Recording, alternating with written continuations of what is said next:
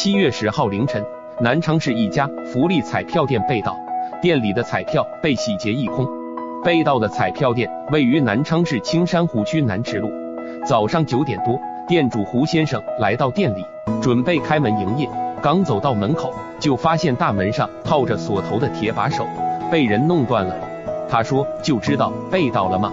有人进来偷了东西，现金有一千七百多块钱。”刮刮乐四千多块钱左右，一张都没剩，全部拿走了。胡先生立刻报了警。通过天网视频追踪，当天中午一点半，嫌疑人涂某就在一家网吧里被警方抓获。涂某被抓到时，已经把偷来的面值四千块的彩票全都刮开了，还拿去别的彩票店兑了奖。可事后他却说亏大了。涂某表示，刮了四百五十块钱，今天上午刮了一个小时。刮得累得要死。涂某是南昌县人，今年三十二岁，是个盗窃惯犯。这次被抓，算得上是六进宫了。他有五次前科，最近一次是去年十月份，被判十个月。今年七月四号刚刚刑满释放出来。